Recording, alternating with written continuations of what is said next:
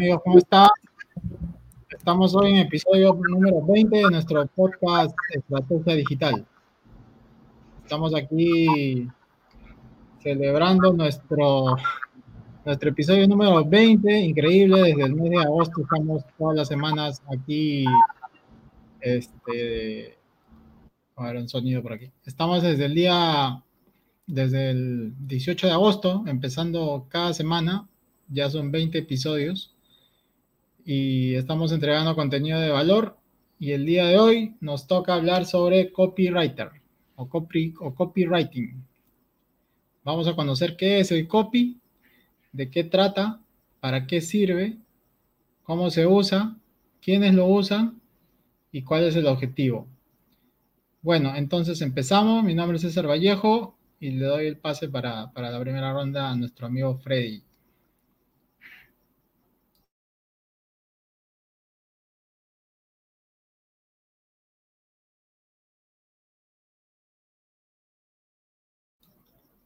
No te escucho, Freddy. Hay un problema ahí con tu micro.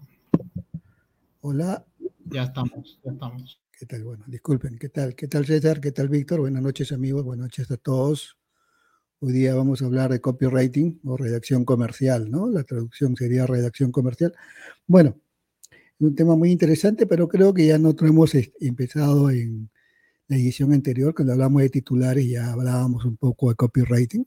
Creo que esta es la continuación, un complemento a lo que hicimos la, la, reunión pasada. Y así que vamos a hablar de muchas cosas. Probablemente el tiempo no nos dé, pero eh, porque copywriting es bastante complejo, prácticamente como yo siempre digo, yo es una profesión, ¿no? Pero vamos a dar este, los conceptos clave para que ustedes entiendan lo que es copywriting y cómo lo usamos, ¿no? De manera personal cada uno de nosotros. Entonces eh, nos preparamos para brindarle esta formación y así que Víctor, te dejo para tu saludo. Escucharlos y verlos. ¿Cómo estás, este, César y Freddy? Y también los que nos están visitando. Sí, verdaderamente lo que vamos a hablar ahora es bien interesante. Eh, algo este, diferente, pero que en realidad influye en, los negocios, en los negocios digitales y los negocios offline también. Es, muy importante el copywriting, ¿no? Pero cada uno de nosotros tiene diversa, diversos enfoques. Entonces va a ser muy interesante. Te paso a César. Adelante, César. Sí, Víctor. Sí. Bueno, vamos a empezar a entrar en contenido. Lo que eh, yo tengo algo de experiencia en este tema. Habíamos hablado hace tiempo de, cuando hablamos de embudos, embudos de marketing, embudos de venta, que habían ciertos roles de personas que estaban involucrados en el proceso, ¿no? Estaba el, el, el trafficker, el diseñador, el, editor de videos y la persona que construye las páginas, los landing, y había una persona que se llamaba el copywriter, ¿no? El copywriter viene a ser como la persona que diseña, elabora todo lo que se va a decir en el discurso, tanto hablado como escrito. ¿Ok? Entonces es parte muy importante de la elaboración de, un proceso de venta, ¿no?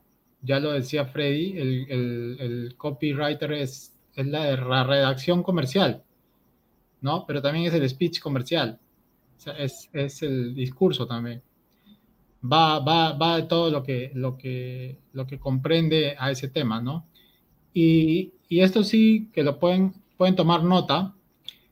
El, el copy es básicamente el texto. Seguramente que, Víctor nos, hablará un poco de, la diferencia entre un copywriter y una persona que escribe un libro, por ejemplo, cuáles son las diferencias. Pero para el proceso de la redacción comercial hay cuatro pasos. El primer paso es la investigación. El segundo paso es la formulación. El tercer paso es la redacción y el cuarto es la revisión. ¿Ok? Investigación, formulación, redacción y revisión. Son cuatro pasos. En la investigación vamos a hablar eh, sobre todo nosotros cuando le vamos a hacer copy para alguien, que imagínate que no hagas el copy para ti, sino para un cliente, eh, nosotros tenemos que buscar el qué, ¿no? Tenemos que buscar el qué, tenemos que saber qué estamos buscando, ¿no? ¿Qué estamos buscando? Tenemos que saber el qué, el cómo y sobre todo para quién es, ¿no? Ya hemos hablado alguna vez de quién es el cliente ideal y todos estos temas, ¿no? ¿Cuál es la transformación que se ofrece en lo que vamos a vender? ¿Cuál es el cambio que se ofrece? ¿Qué estamos buscando? Eso es, eso es lo que vemos en la investigación. La investigación nos debe dar el qué, el cómo y para quién. ¿Ok? Luego de la investigación vendría la formulación. ¿Ok? La formulación. En la formulación tiene que ver con, estructuras. ¿Ok? Porque para los eh, se suele decir que los copy, eh, solamente un copy novato empezaría a escribir desde cero. ¿Ok? Nosotros como copy tenemos que hacernos valer de, fórmulas o de estructuras. Hay una estructura que se llama eh, la estructura PAS o PAS, que significa identificar, la P significa identificar el problema, la A la agitación del problema y la S la solución. Método PAS, problema, agitación del problema y solución. Entonces, si tú llenas de texto un texto sobre el problema, un, texto sobre la agitación del problema y un texto sobre la solución, ahí ya tienes un copy. Ese copy puedes usarlo en un correo, en una landing, en una carta de ventas, en un discurso, pero estás tomando una estructura. Podríamos llamar que esa estructura es una fórmula. ¿Ok? Hay otro método que es mucho más conocido, que es la estructura AIDA, ¿no? La estructura AIDA es atención, interés, deseo y acción, ¿no? esa es, la, que más, la que más te pueden, de repente en un curso de marketing te pueden enseñar esta, ¿no? Hay otra que es el método pastor, la estructura pastor. La estructura pastor es una fórmula, ¿no?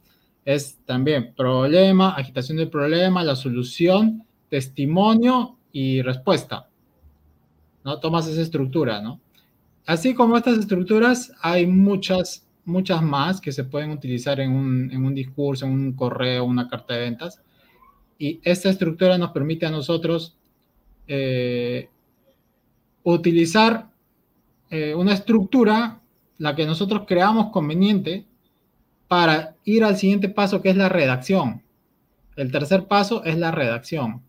La redacción es, eh, acá, acá se dice ¿no? en la redacción que el copy no se escribe, el copy se ensambla.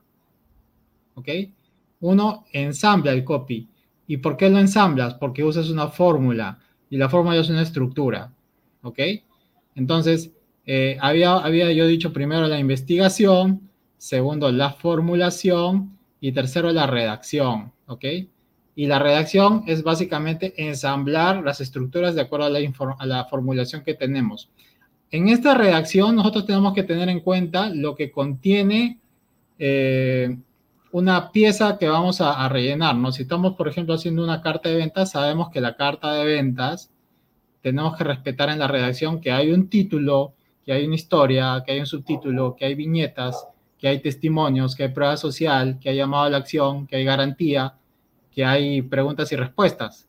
Entonces nosotros sabemos que en la redacción hay, existe eso para una carta de ventas, ¿no? Si vamos a hacer un video, hay otra estructura, si vamos a hacer un correo, hay otra estructura, pero nos estamos basando igual de investigación, formulación, redacción. Y en la redacción ensamblamos nuestro, con nuestra formulación respetando el, medio donde va, donde va a estar el copy. ¿no? Entonces, vamos a hacer, darle entrada a Aldo. ¿Ok? Entonces, el cuarto el cuarto, la cuarta parte del, copy sería la revisión. ¿no? Y la revisión consiste en la prepublicación, en la postpublicación y en la mejora continua, ¿no?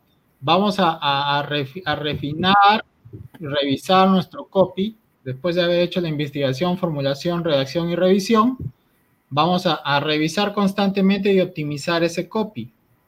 Vamos a revisar ortografía, el ritmo, la repetición, el uso de puntos y comas, las partes técnicas y haremos test AB, pruebas, de tal manera que nuestro copy quede ok en el tiempo, ¿no? Eh, entonces, eh, espero que hayan tomado nota. Recuerden que son cuatro partes, investigación, formulación, redacción y revisión. Y ahora sí, paso con ¿Pasamos con Aldo o con Freddy? Como quieran. Como guste, no hay problema.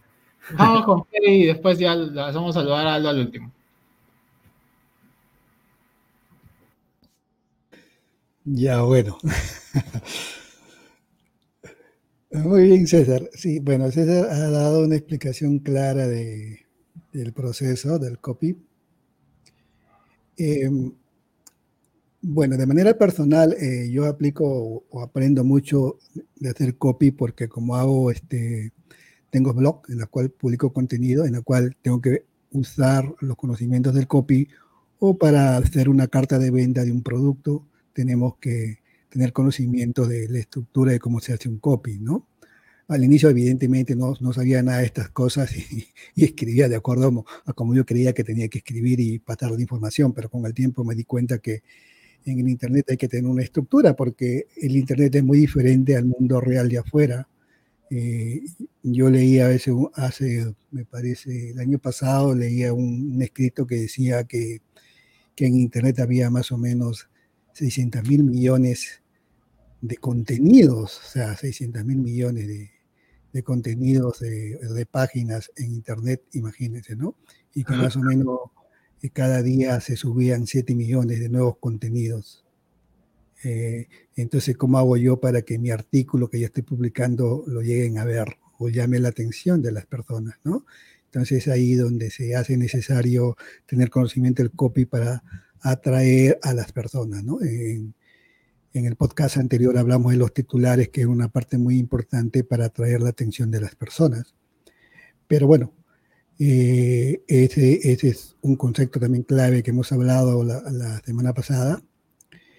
Pero también, ¿para qué nosotros usamos Internet? Usamos Internet porque buscamos información, buscamos páginas web donde buscamos información cuando estamos interesados en algo, ¿no? Increíblemente, las estadísticas dicen que las personas que buscan información solamente al mes, si buscan bien, buscan información, solamente van a 19 páginas al mes a buscar información en promedio, ¿no? Entonces, ¿cómo haces tú para estar dentro de esas 19 páginas, ¿no? Ese es, la, ese es el problema y, que tenemos que resolver y la pregunta contestar. Y aquí es donde, donde entra el copy, ¿no? ¿Dónde entra el copy? Eh, hoy día estuve, fui a hacer unas compras el centro comercial.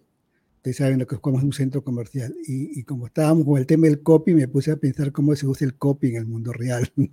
Entonces, eh, recién entendía porque este, cuando tú vienes de, del mundo exterior, o sea, vienes del tráfico, todas estas cosas, y entras al centro comercial, tú cambias de ambiente. Es otro ambiente el que vas a vivir dentro del centro comercial. Por lo tanto, entras en un, una etapa previa.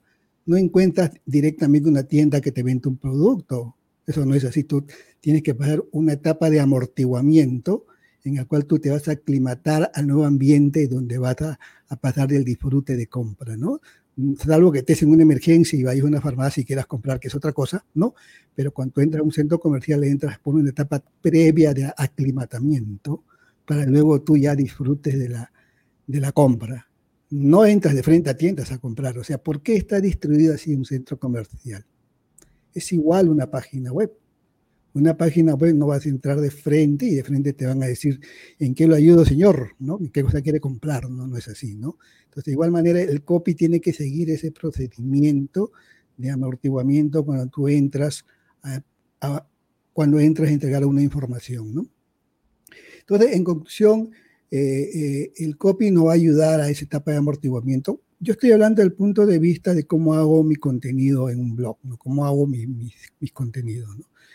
Entonces, eh, por eso a veces cuando tú entras a páginas eh, web, y, ves ciertas cosas y eh, un especialista en copy te va a decir está bien o está mal, ¿no? Entonces, por más bonita que esté tu página, porque tienes que pensar en ese centro comercial, ¿no? Tienes que estar en una etapa de amortiguamiento antes de empezar a, aclimatarte a, a, disfrutar de la compra, ¿no?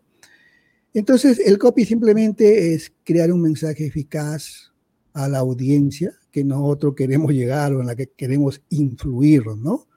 Entonces, por eso es muy crítico conocer cómo piensa nuestra audiencia. O sea, ahí viene el nicho de mercado, otra vez que siempre hablamos, ¿no? Si nosotros no conocemos nuestro nicho de mercado, evidentemente no podemos hacer un copy, porque no sabemos las reales necesidades de este nicho de mercado, ¿no? Ten en cuenta que, que también hay que tener en cuenta que en Internet nosotros leemos de manera diferente, ¿no? O sea, piensen ustedes, ¿cómo leen Internet? ¿Leen igual como leer un libro?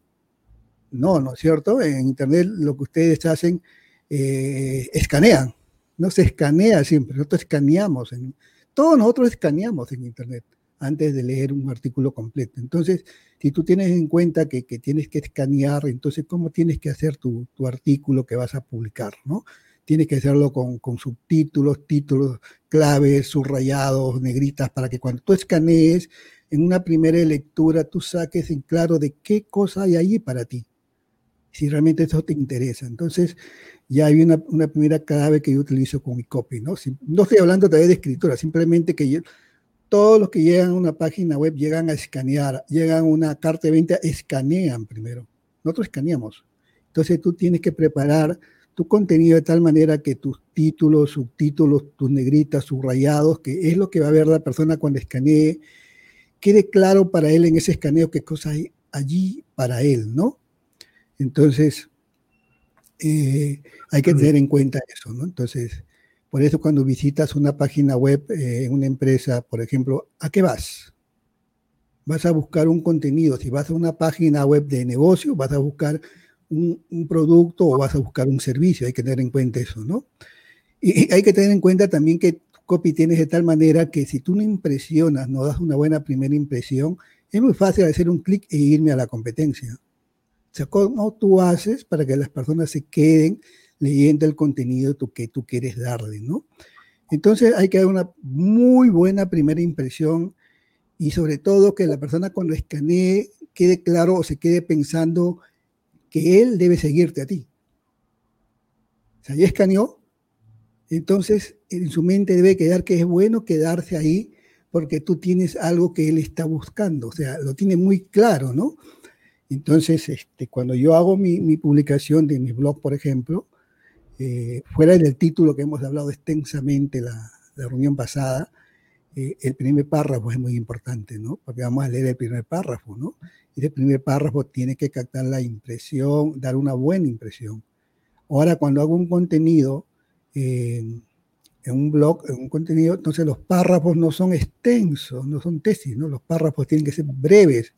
Ten en cuenta que las personas están buscando información, ¿no? Están buscando información en Internet generalmente. Entonces los párrafos tienen que ser breves, tu copia o tu redacción tiene que ser fluida, ¿no? no tiene, yo no quiero demostrar que soy un experto en gramática con palabras ampulosas, eso no está buscando este, la persona, ¿no? Salvo que sea un tema este, académico. La gente está buscando información, entonces mi copy tiene que ser muy fluido. Ten en cuenta que le estás hablando prácticamente a un niño de 12 años. Tiene que ser fluido la, conversación, ¿no? Entonces hay que hacerlo lo suficientemente simple, ¿no? Entonces, este, y cuando quieras vender, tienes que tentar a la persona, los tientas para que él actúe de acuerdo a lo que tú quieres que él haga, ¿no? Entonces, porque el Internet es un campo tecnológico, ¿no? O sea, pero hay que entender al ser humano cómo actúa, ¿no? Entonces, eso es muy importante cuando yo hago mis contenidos en mis blogs. Y, yo creo que también en mi contenido tiene que contestar justo las preguntas que hablaba César, ¿no? Que él prácticamente lo está enfocando en una, en una página de ventas, pero un contenido de un blog, cuando hagas una, una, una información de valor eh, fuera del titular y las cosas que los consejos que he dado ahorita, tiene que contestar las preguntas, ¿no? ¿Quién? ¿Qué? ¿Cuándo? ¿Dónde? ¿Por qué? ¿Cómo? O sea, si tú contestas esas preguntas, estás haciendo un excelente copy. Porque, pero, y poniéndote en el lugar de tu cliente, o sea, cómo te gustaría tú, a ti que te respondieran las preguntas que tú tienes? Si tú te pones en el lugar de ese potencial cliente y te preguntas cómo me gustaría a mí que me respondan las preguntas que yo tengo, ¿no? Entonces puedes hacer un buen copy. Simplemente respondiendo a las preguntas y usando esas preguntas que siempre se hacen y que también lo dijo César. O sea, ¿quién? ¿Para quién es esto? ¿Qué, qué es lo que estoy ofreciendo? ¿Cuándo? ¿Cuándo estoy ofreciendo? ¿Cuándo? ¿Cuándo lo voy a hacer? ¿Y ¿Dónde? O sea, ¿dónde va a, a adquirir el producto? ¿Dónde lo va a tener? ¿Qué sé yo? Eh, ¿Por qué? ¿Y por qué es importante que él compre este servicio? ¿Y por qué es importante que tú tengas esto? ¿No? ¿Por qué? Y, por supuesto, ¿cómo? ¿no? ¿Cómo, cómo lo voy a comprar? Es al final, ¿Cómo? ¿Cómo da ya, la llamada a la acción? ¿no?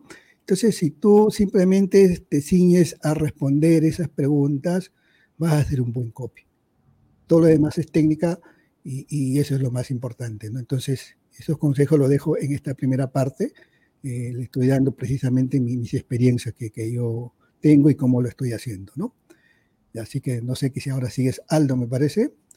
Adelante, Aldo. Ok, muchas gracias y muy buenos días, buenas tardes y buenas noches a las personas que nos están viendo. Y efectivamente el tema del día de hoy es muy importante y se complementa mucho con lo que conversamos la semana pasada con respecto a los a los titulares, a los headlines, porque efectivamente un headline que ya llamó la atención de tus lectores y que ya te atrajo a leer el artículo o a escuchar la nota, llega, tienes que capturar y retener a esa persona para que efectivamente logre la acción deseada.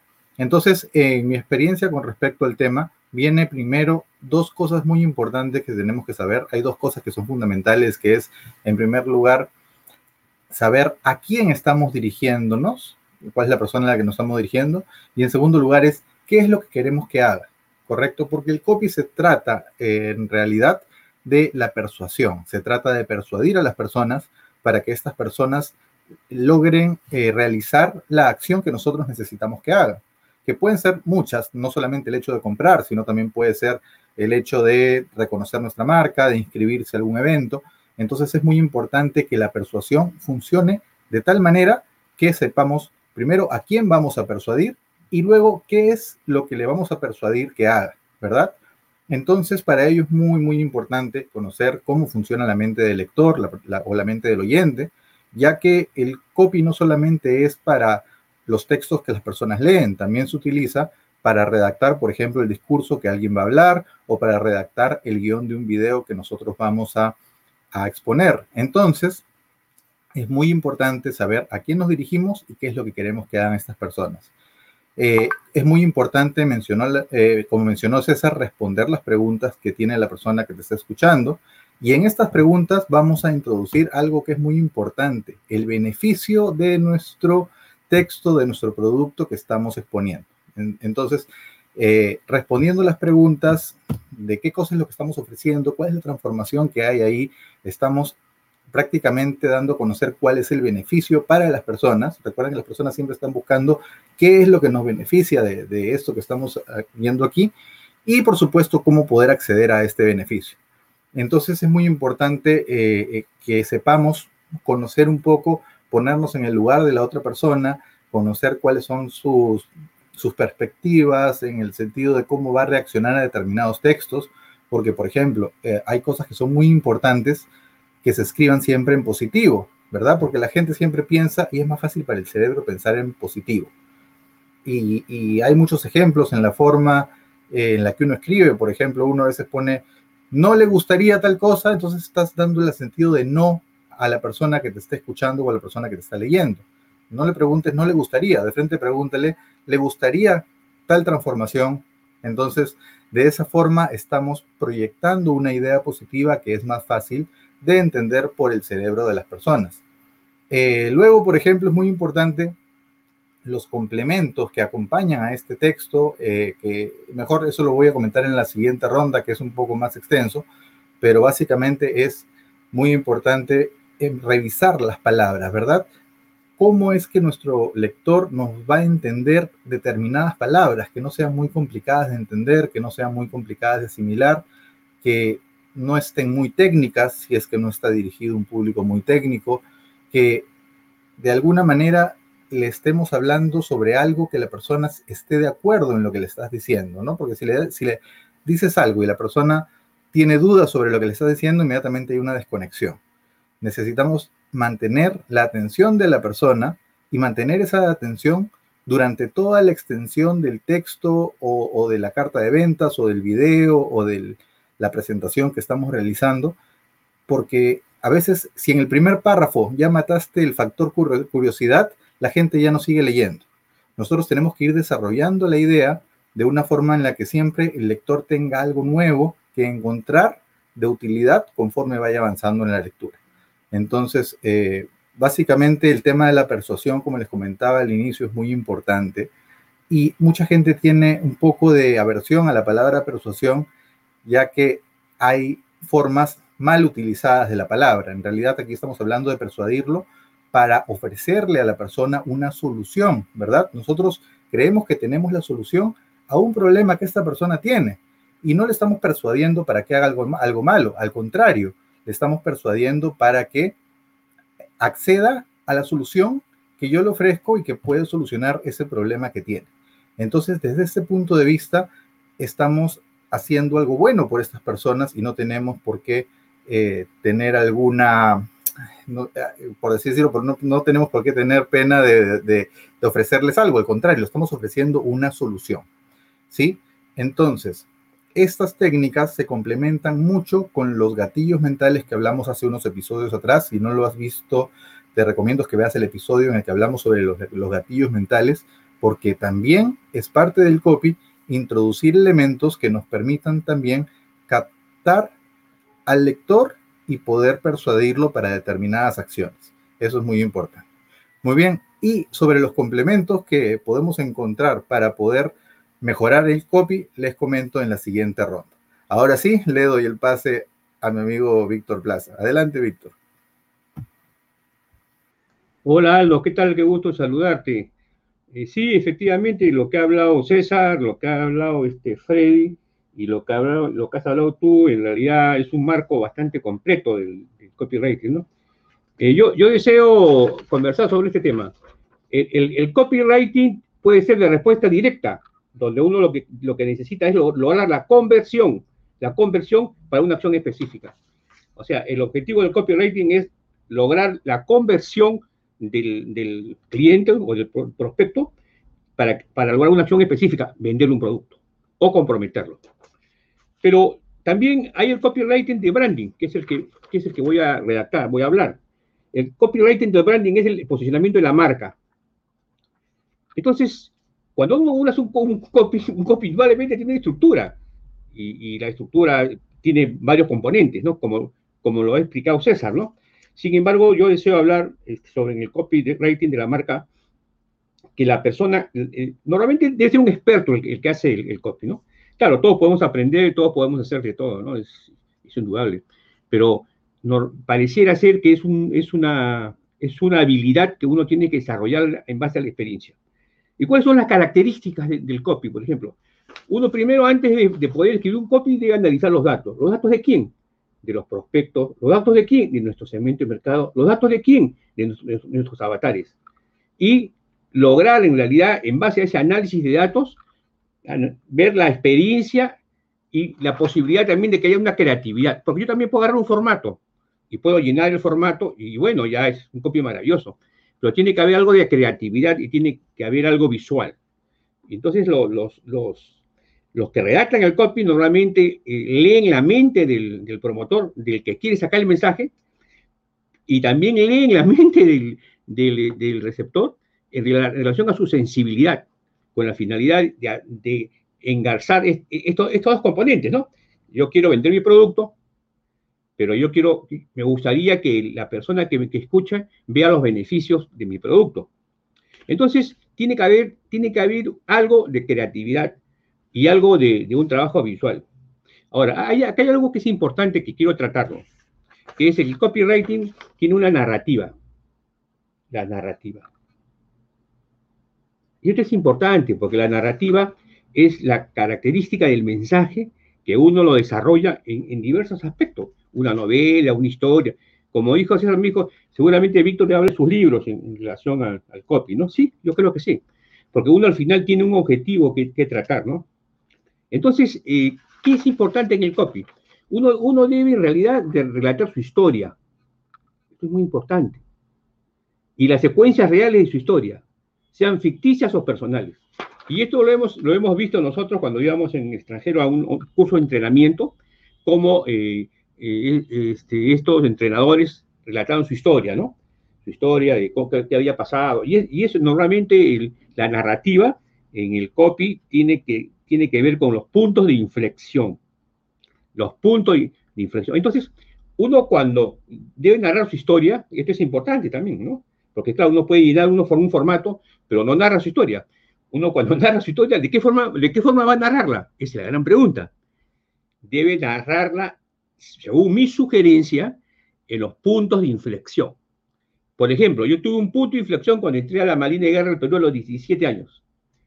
Otro punto de inflexión cuando a los 43 salí de la Marina. Otro punto de inflexión cuando entré a la academia y obtuve el grado de doctor. Otro punto de inflexión cuando entro al Internet. Esos son los puntos de inflexión míos. O sea, el héroe tiene que decir cuáles son sus puntos de inflexión. Eso es importante. Entonces, cuando uno, cuando uno tiene que hacer un copy, uno siempre tiene que tratar de que la persona que lo ayude o el asistente, hacerle ver de que esa parte de la historia puede uno narrarla. Claro, hay varios tipos de, de copy, indudablemente, ¿no? Les estoy hablando en realidad de la experiencia que hemos tenido, ¿no? Entonces, eh, lo importante es, es, lo que llamamos el, brand storytelling, ¿no?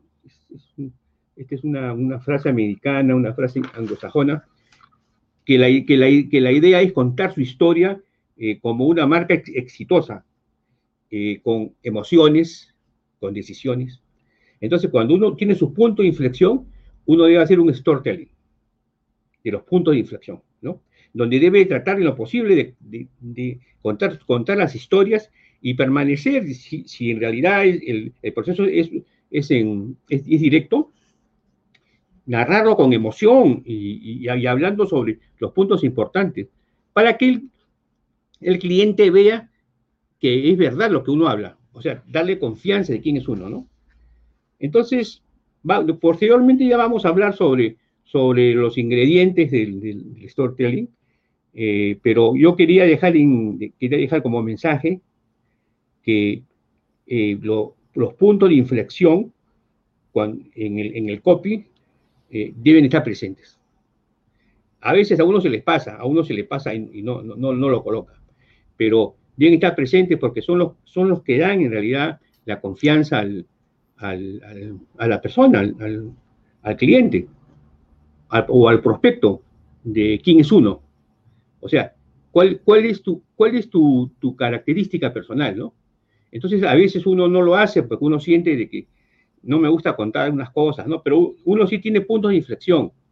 Y en los puntos de inflexión que normalmente uno, uno cambia, eh, en algunos casos es, es, es, positivo, y en algunos casos eh, baja, es negativo, que vuelve a subir y vuelve a bajar y vuelve a subir, y ayudan en realidad a que, a que el mensaje sea comprendido.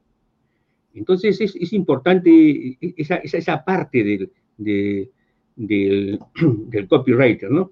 O sea, esa parte para que la comprenda el, el, prospecto sobre la parte humana, o sea, la parte humana del héroe, que es uno. O sea, uno tiene que ser el héroe que tiene que vender su producto, ¿no? Bueno, ahora le dejo a César la palabra. Gracias, Víctor.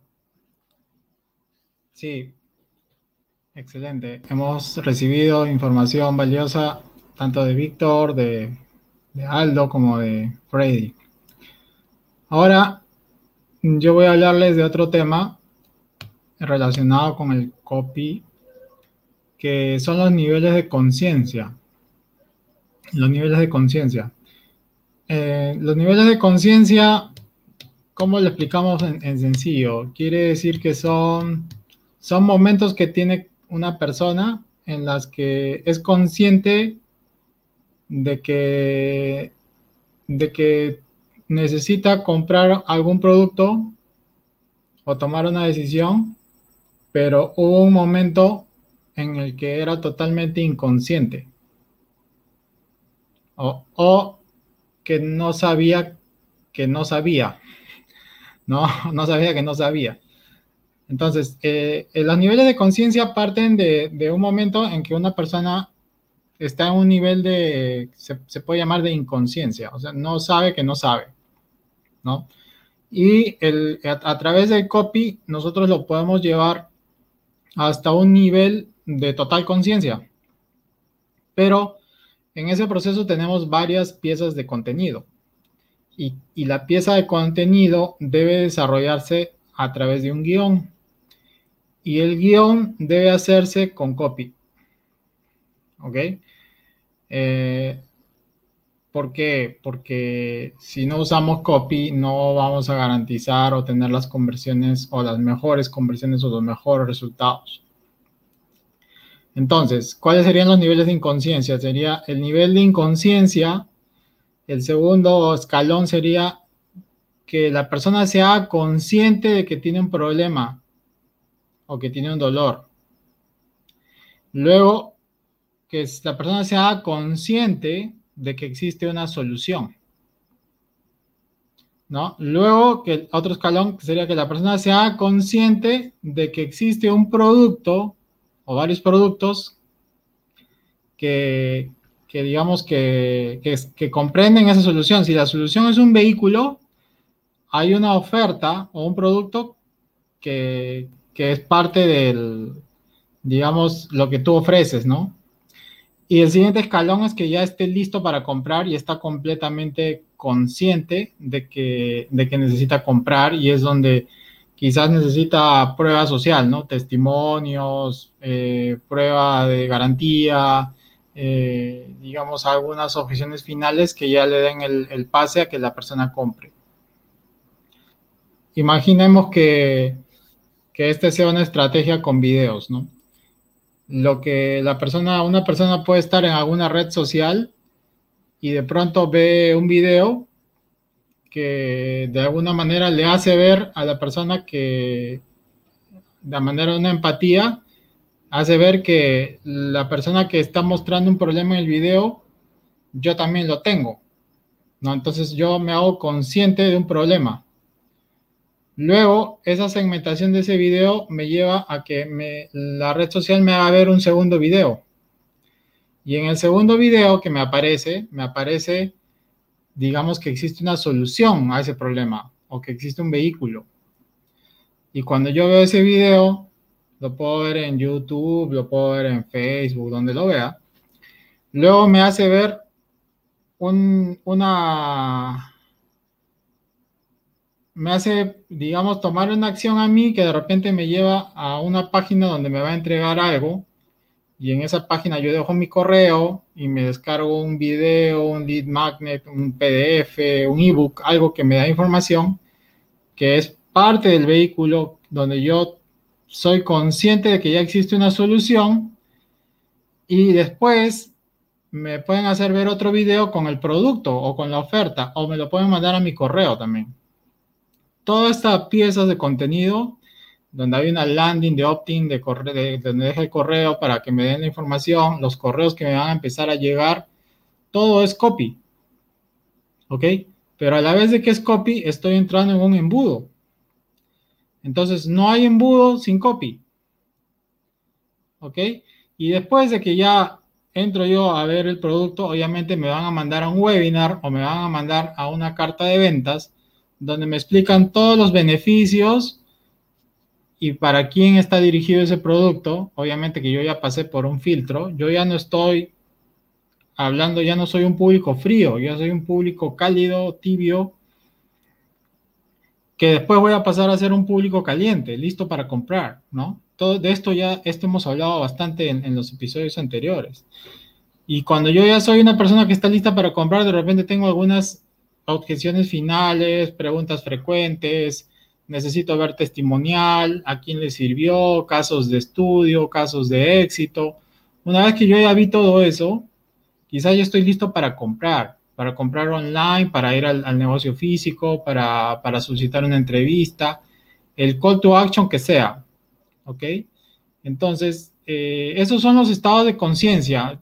Bueno, he tratado de explicarlo de alguna manera de lo que pueda ser mm, lo más entendible posible, pero si nos podemos nosotros analizar por qué compramos algo, hemos pasado de un estado de conciencia desde que no sabíamos que existía algo hasta que lo compramos, ¿no? Ponte a pensar, ¿por qué te compraste un smartphone? ¿No?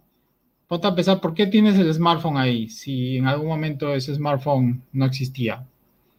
¿No? Obviamente que de repente tú se lo viste a una persona y no sabías ni para qué existir, servía eso y, entraste en una situación, ni siquiera, ni siquiera lo viste en una red social, lo estabas viendo en la calle, ¿no? Lo estabas viendo a la gente que lo utilizaba y hasta que, hasta que entraste en, conciencia de que tú necesitas ese vehículo también de que ese, vehículo podía elevar tu productividad, ¿no? Y después empezaron a aparecer las apps y todo este tema hasta que, hasta que tú ya estabas listo para comprarlo, no importa el precio, ¿no? Ahí no importa el precio.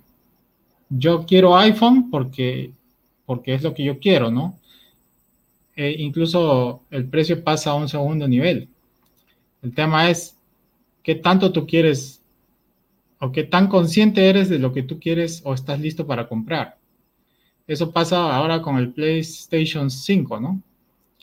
Hay personas que, eh, por ejemplo, acá en Perú es uno de los países en los que el PlayStation 5 va a costar muy caro, pero eh, hasta cierto punto el precio no importa, ¿no? Entonces, y hay mucha gente que ya pasó por, por, por esos estados de conciencia y sabe que lo quiere y está listo para comprarlo, ¿no? Luego de esos estados de conciencia ya vienen lo que son las, los evangelizadores de la marca, ¿no? Y son fieles a la marca.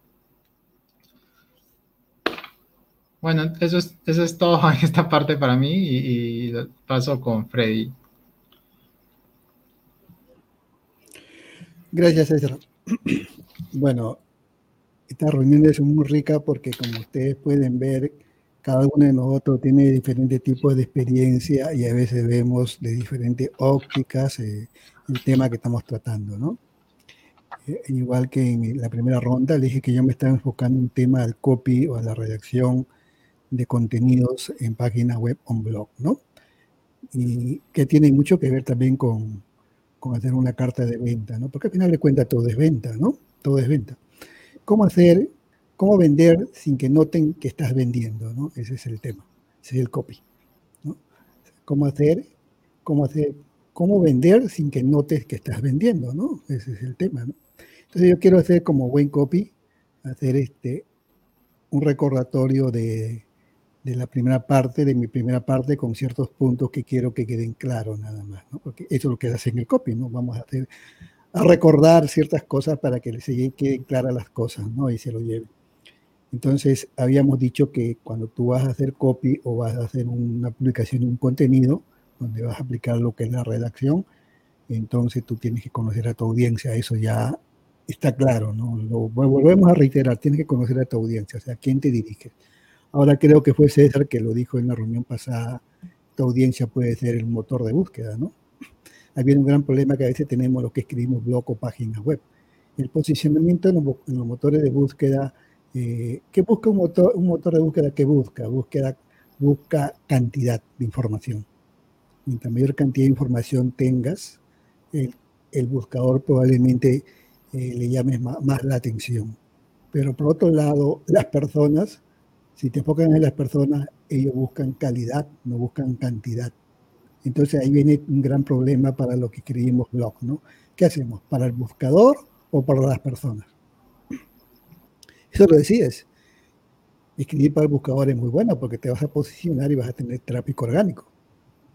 Pero si quieres escribir para las personas, entonces ten en cuenta que las personas buscan calidad. Entonces, ¿qué cosa? Tiene, quieren que tú seas conciso, directo al grano. Entonces, por eso que se estilan artículos de 300 a 400 palabras dirigidos a estas personas que buscan información. Eso no es para el buscador, ¿no? Y ahora los temas cuando tratamos, evidentemente cuando escribes un blog o una página web, tiene diferentes temas, ¿no? La recomendación es acá que siempre hables de un tema por página, ¿no? No mezcles los temas. Si tienes muchos productos, cada producto va a tener su, su, su post o su contenido y de repente una página general resume, resume todo.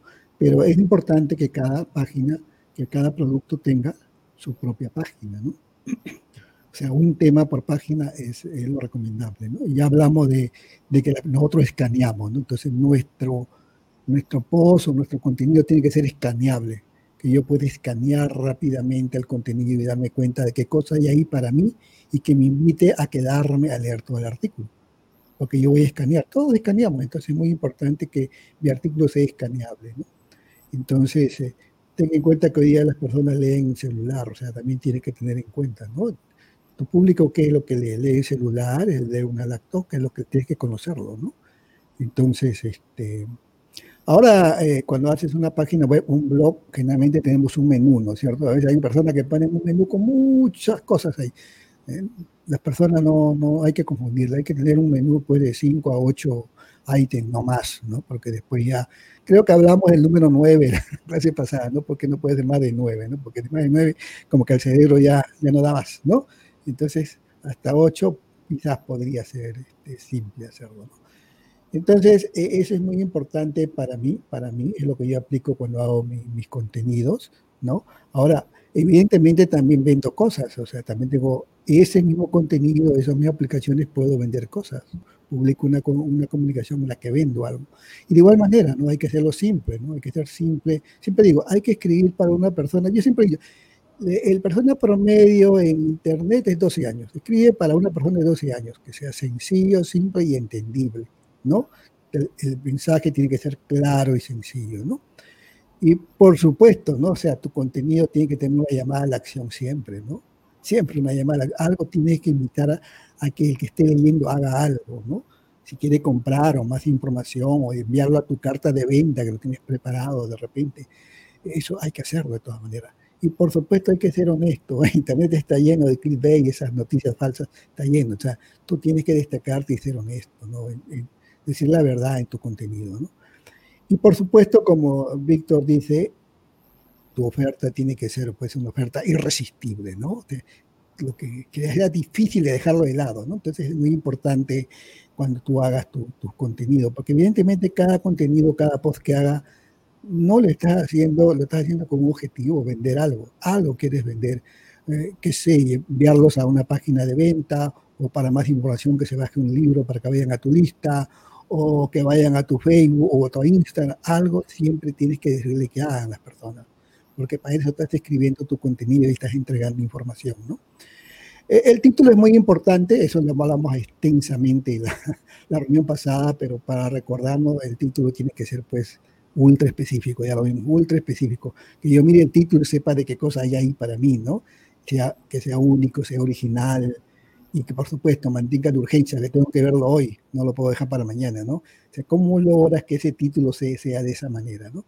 Entonces, eh, tú tienes que tener en cuenta que nosotros, todos, todos cuando vamos a Internet, que estamos leyendo algo o encontramos algo en Internet, ¿qué nos preguntamos? ¿Qué gano yo aquí? O sea, ¿qué gano yo aquí? O sea, ¿qué gano Al que está viendo ahorita, nos está viendo, está preguntando, ¿y yo qué hago acá escuchando? ¿No?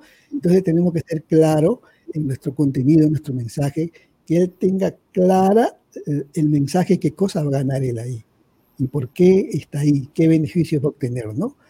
Eh, en Internet a veces, esto lo que voy a decir probablemente cause polémica, pero la gramática no es Dios en Internet. La gramática no es Dios, ¿no? A veces escribimos mayúsculas todas las palabras, eh, mayúsculas por todos los lados, subrayamos, entonces estamos yendo en contra de las reglas gramaticales, pero la gramática perfecta es buena, pero en Internet no es Dios, ¿no? Entonces hay que tener en cuenta eso para llamar la atención, ¿no? Entonces, eh, acuérdense de eso, y acuérdense que lo que hablamos al inicio, ¿no? La zona de transición. Si yo entro a mi página web o a tu blog, hay una zona de transición donde voy a entrar, donde yo todavía no voy a aclimatar, acuérdense de eso, ¿no? Pero está bien, yo voy a, voy a aclimatarme cuando ingrese a tu primera página, en tu página web, eh, pero en esa, en esa página, eh, la persona que entra ya tiene que tener reconocimiento, ¿no? ¿Cómo hacer una, una carta de venta cuando empiezas a leer, ¿no? Hola Freddy, hola, ¿cómo estás? O tú que eres un emprendedor que quieres triunfar, o sea, lo estás reconociendo a las personas. Igual, cuando tú entras a tu página, tienes que reconocer a la persona que está llegando, ¿no? lo vas a reconocer de inmediato. Cuando tú lo reconoces como que llama la atención, ¿no? O sea, tú que andas buscando esta información, entonces tú lo estás reconociendo, ¿no? Y luego tienes que crear anticipación, lógico, porque tu objetivo también es vender, ¿no? Imagínense cuando ustedes entran, por ejemplo, a estos grandes centros comerciales y ven el televisor HD allá al fondo, ¿no? Tienes anticipación, ya sabes lo que hay al fondo, ya sabes lo que vas a encontrar y te llama la atención.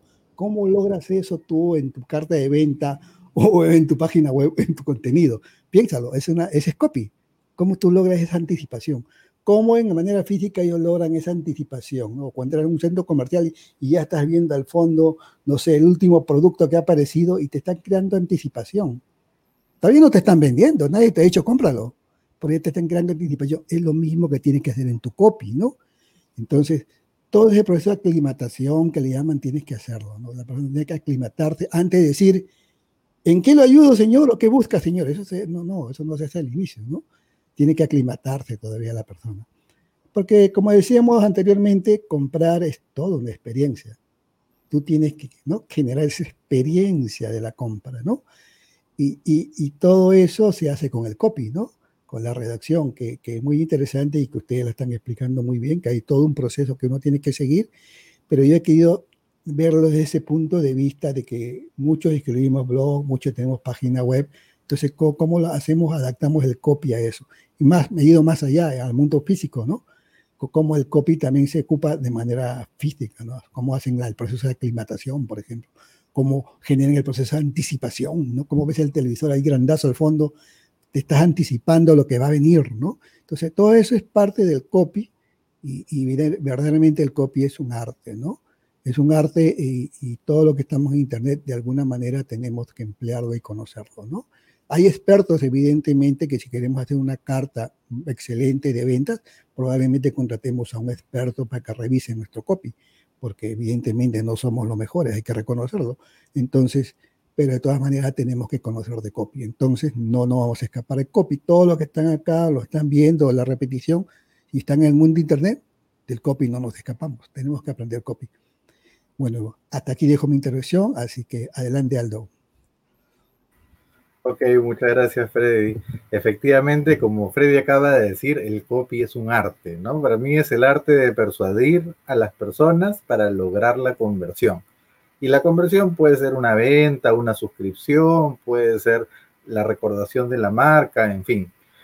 Pero yo creo que ese, este arte de persuadir a las personas se basa básicamente en despertar la curiosidad, ¿verdad? Despertar la curiosidad, mantenerla durante toda la lectura y cuando al fin revelas cuál es el misterio que esta lectura encierra o revelas el objeto de la curiosidad, si es el beneficio que el cliente estaba esperando, pues has logrado hacer un buen copy, ¿verdad? O sea, si cuando leen todo el contenido y, y muestras los beneficios y es lo que el cliente desea, es un buen copy.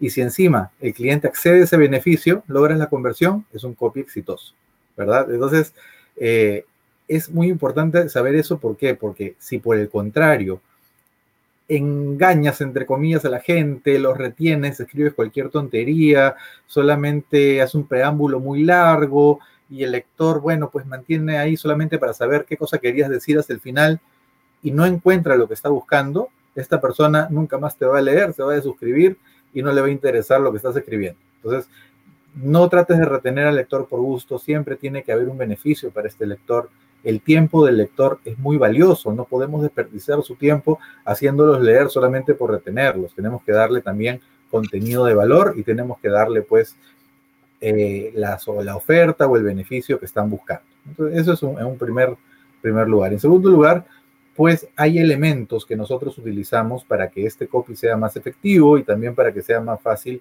de asimilar, ¿no? Entre ellos, por ejemplo, mucha gente lee, como decimos, en vertical, ¿no? Como mencionaba Freddy, escaneamos los textos, ¿no? Hacemos una mirada rápida.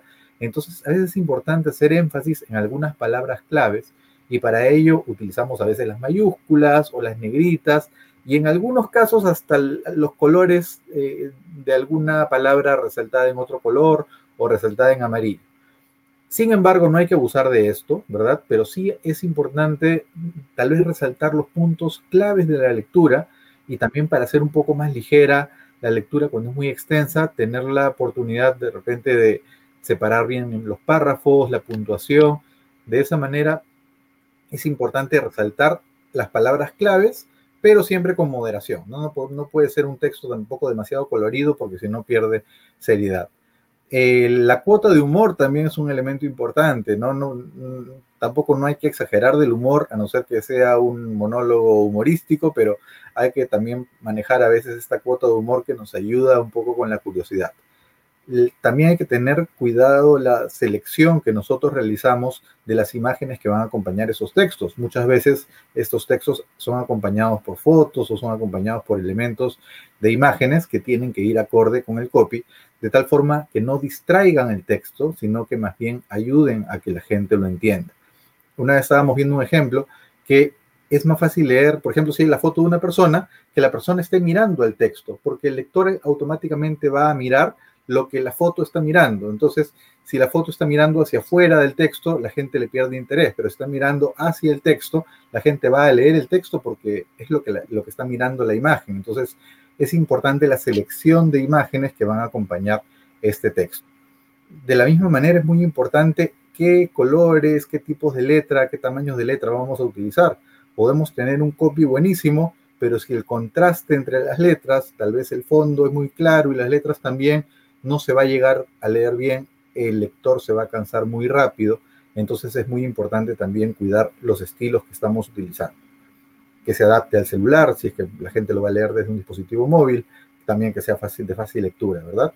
Algo muy importante que mucha gente descuida es también el botón de acción. Una vez que ya hemos presentado los beneficios y queremos que la persona compre, a veces el botón de acción está mal ubicado. La gente está buscando dónde toma acción y no encuentra el botón porque está muy pequeño, porque está mal ubicado, porque tal vez este, el texto del botón no se entiende.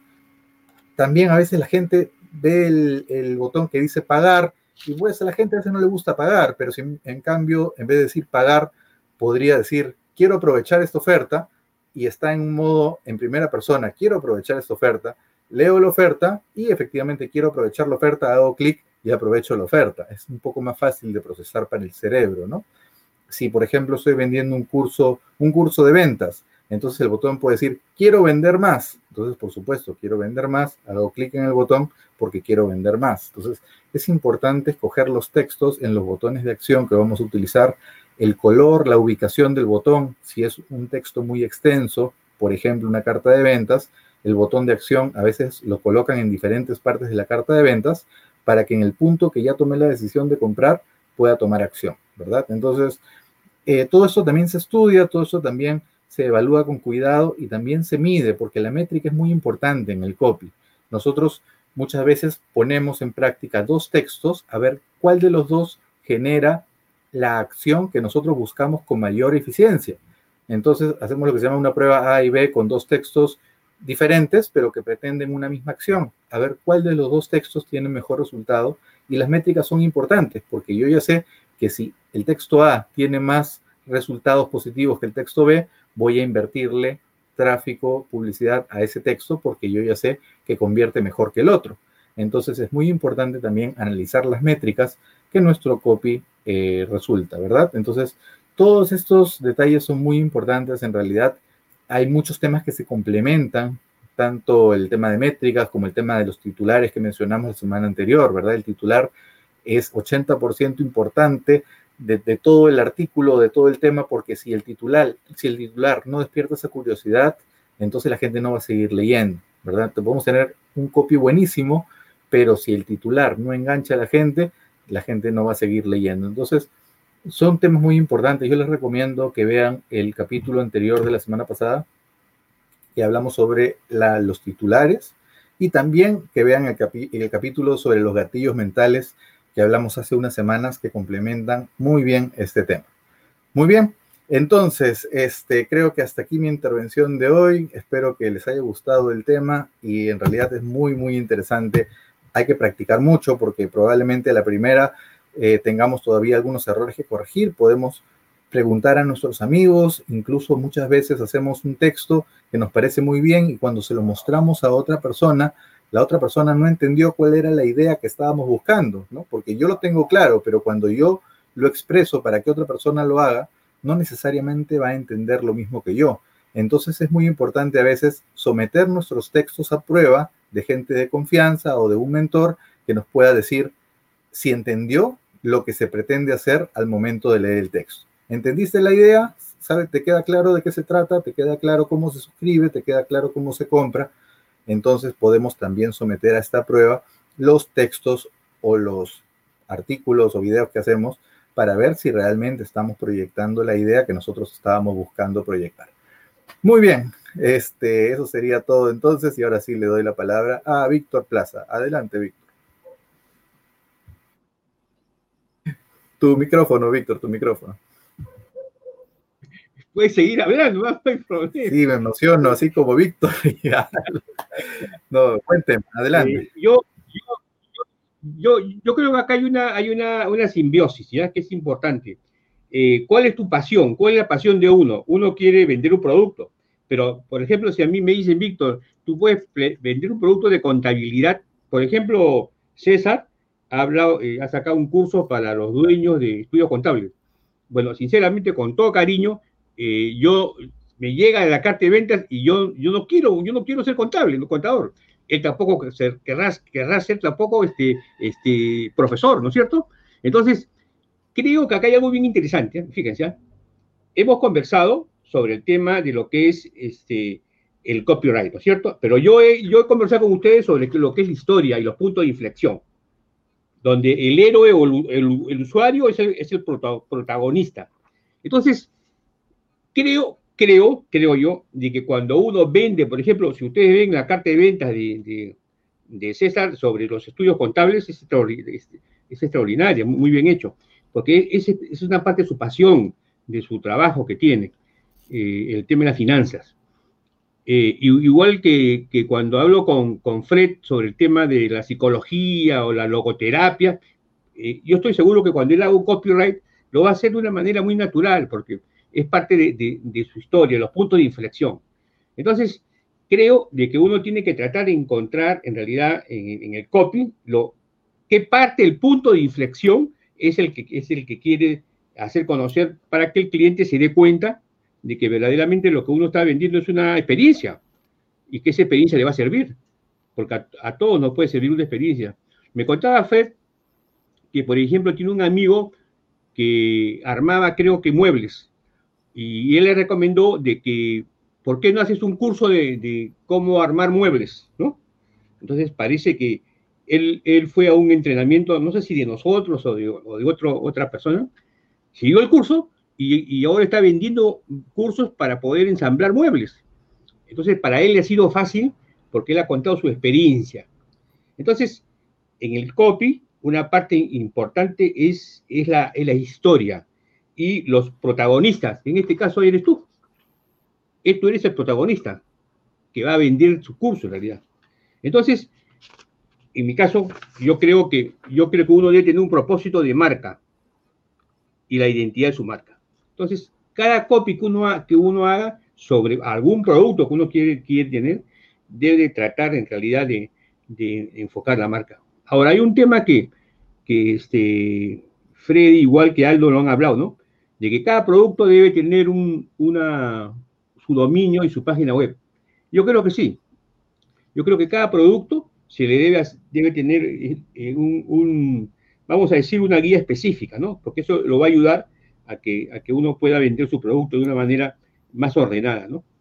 Ahora, eh, ¿qué es lo que dicen, qué es lo que dicen los, este, los, eh, la gente experimentada en, el, tema del, copywriter, ¿no? ellos dicen de que verdaderamente, una verdadera historia permite innovar. O sea, una verdadera historia permite innovar. O sea, todos nosotros tenemos una historia. Eh, en esta clase ha sido muy interesante porque César al principio ha, elaborado la estructura del, copy, después Freddy ha hablado sobre, sobre la importancia de, las características del, copy, ¿no? No solamente la estructura. Y Aldo eh, ha estado haciendo referencia a, a las clases que hemos tenido anteriormente, sobre los titulares y, los gatillos mentales. Entonces, entonces fíjense, cómo, cómo, se van, cómo se van armando, cómo se va armando el, modelo eh, en base a todo lo que hemos estado conversando, ¿no? Eh, primero hablamos sobre, sobre la marca, después hablamos sobre, sobre los gatillos y sobre, otros temas. Verdaderamente son 20, 20, sesiones que hemos tenido.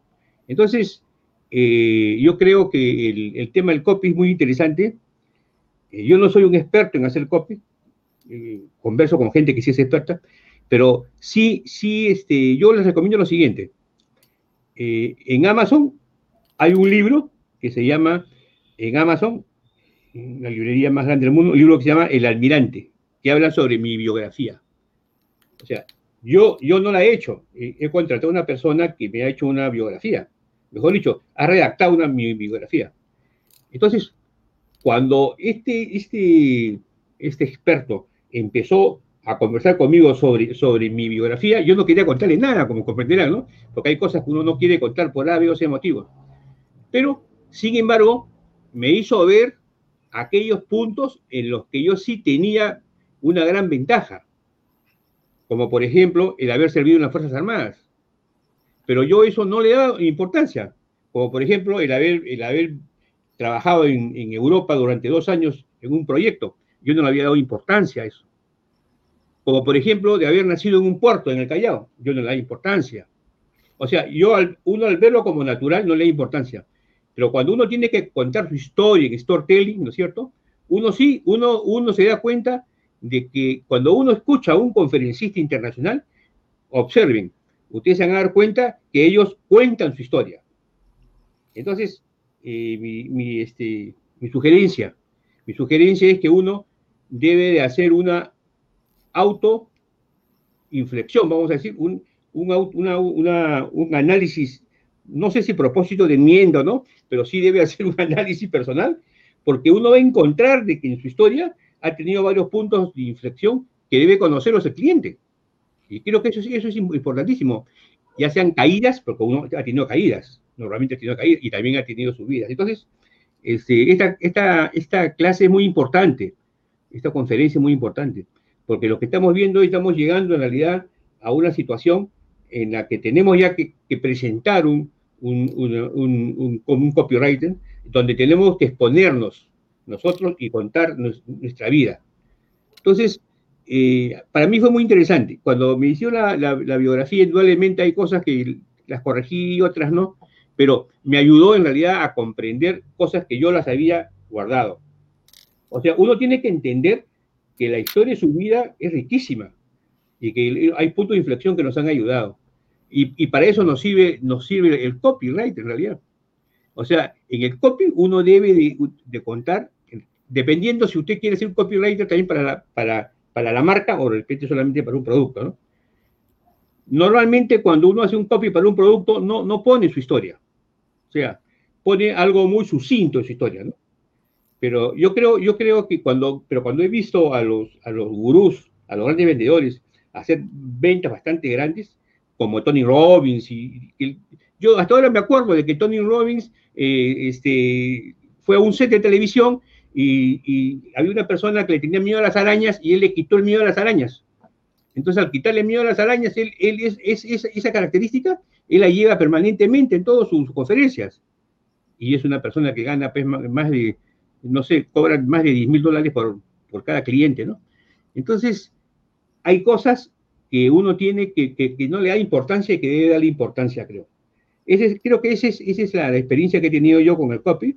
Mejor dicho, eh, que me he dado cuenta que quizás debo, debo de poner más, más eh, las experiencias de la vida que he tenido, ¿no? Ok, eso es todo lo que tengo que decirles el día de hoy y le paso a César. Gracias. Gracias, Víctor.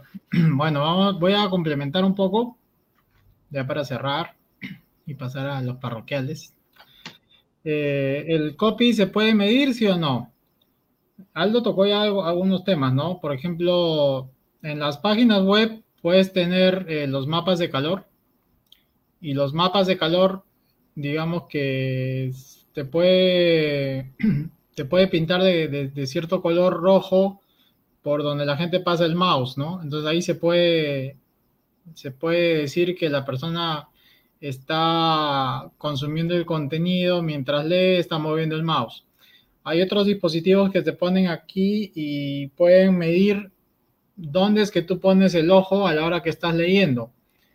Entonces, por eso es que Aldo dijo que cuando una imagen está mirando al texto, la gente le toma más atención a, a esas partes porque eso se ha medido, o sea, no es algo que se dice improvisado, tiene mucha razón y eso entra la neurociencia ahí. ¿no? La otra es la teoría del siglo pasado de los tres cerebros, eso también, también tiene vigencia aún, ¿no? Que los tres cerebros es que tenemos el cerebro racional, el cerebro límbico y el cerebro precario o cerebro reptil. Entonces, el copy, mucho del copy va para hablarle al reptil, ¿no? Y el reptil, por un concepto de sobrevivencia, eh, siempre va a querer alejarse del dolor. Entonces, si tú describes al reptil o a la persona para con un discurso que lo aleje del dolor, siempre te va a prestar atención por sobrevivencia, ¿no?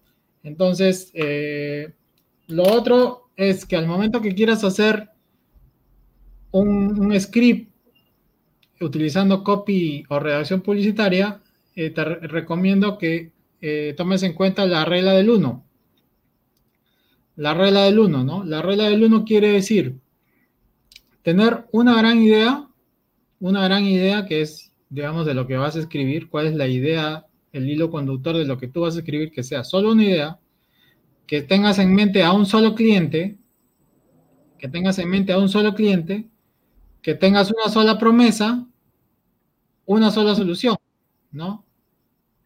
Hablamos de un problema, una solución y que solo tengas un llamado a la acción, porque no puedes confundir a la persona haciéndole hacer varios clics a diferentes destinos. Tiene que haber un solo llamado a la acción.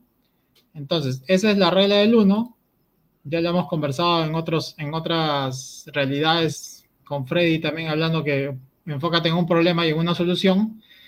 Extrapolando este concepto al, al copy, Estamos hablando de una idea, un solo cliente en mente, una promesa, una solución y un solo llamado a la acción. Esa es la regla del uno.